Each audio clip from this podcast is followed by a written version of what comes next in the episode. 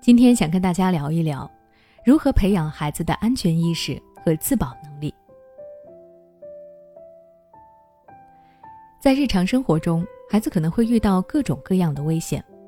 为了避免孩子受到伤害，家长们需要培养孩子的安全意识，来提高孩子的自我保护能力。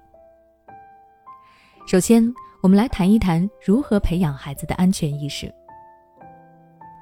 孩子们年幼无知，又没有生活阅历和经验，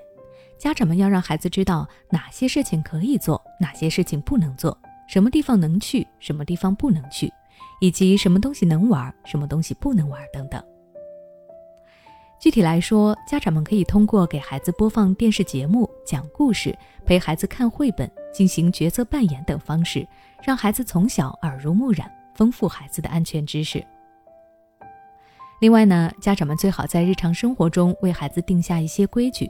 比如出门的时候要求孩子遵守交通规则，过马路的时候提醒孩子注意车辆，避免交通事故；面对陌生人的时候，告诉孩子要保持警惕。不要随便跟陌生人走，不吃陌生人给的东西等等，并且家长要耐心的给孩子解释你要他这样做的原因，否则孩子出于好奇或者逆反心理，很可能会做一些危险的尝试，而造成不可估量的后果。那了解了如何培养孩子的安全意识之后，我们再来看一看如何提高孩子的自保能力。那说到提高孩子的自保能力。想必很多家长第一反应就是要提高孩子的身体素质。的确，强壮的孩子自我保护能力更强。平时我们也可以看到一些体质较弱的孩子摔倒或者发生碰撞时容易受伤，而平时比较好动、顽皮、身体强健的孩子则没有那么容易受到伤害。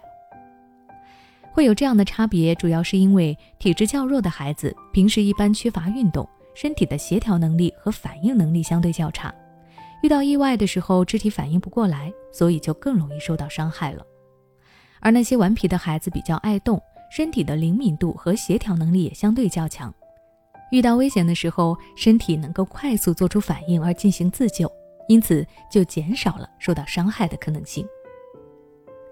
因此，家长可以多带孩子进行体育锻炼，以此增强孩子的体质，提高身体协调能力。比如，家长可以每天坚持带着孩子跑步、打球或者跳绳，周末带着孩子去爬山、露营等等。这既可以增强孩子的体质，又能够促进亲子之间的关系。那除了加强孩子的体质之外，家长还可以培养孩子的应变能力，这能够有效的帮助孩子躲避危险。一般来说，随机应变能力包括两个方面，一个是面对环境突变的能力。比如天气变化的时候，懂得加减衣服等等。另一个呢，则是面对突发事件的处理能力，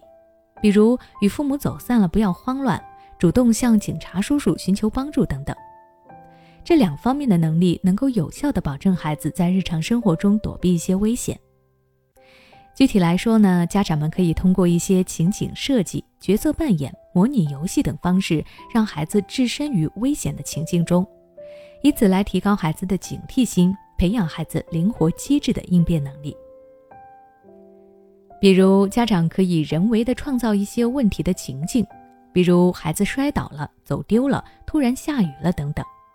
引导孩子去思考一些自救的方法，从而使孩子掌握一些基本的应变能力。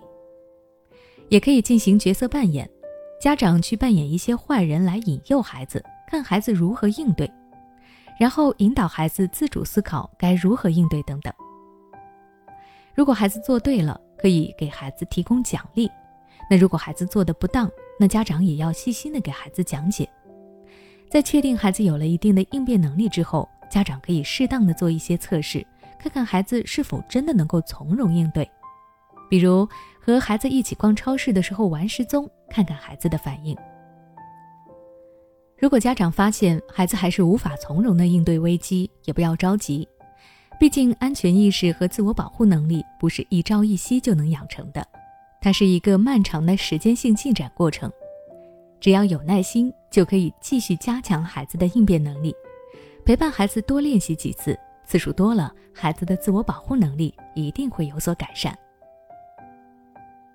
好了，今天的分享就到这里。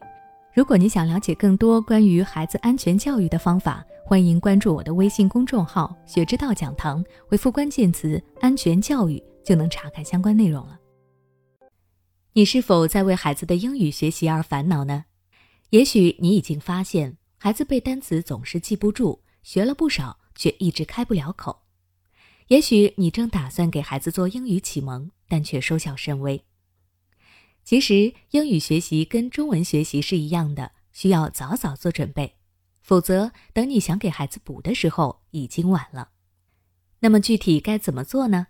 欢迎关注我们的公众号“学之道讲堂”，回复“孩子英语”就可以查看了。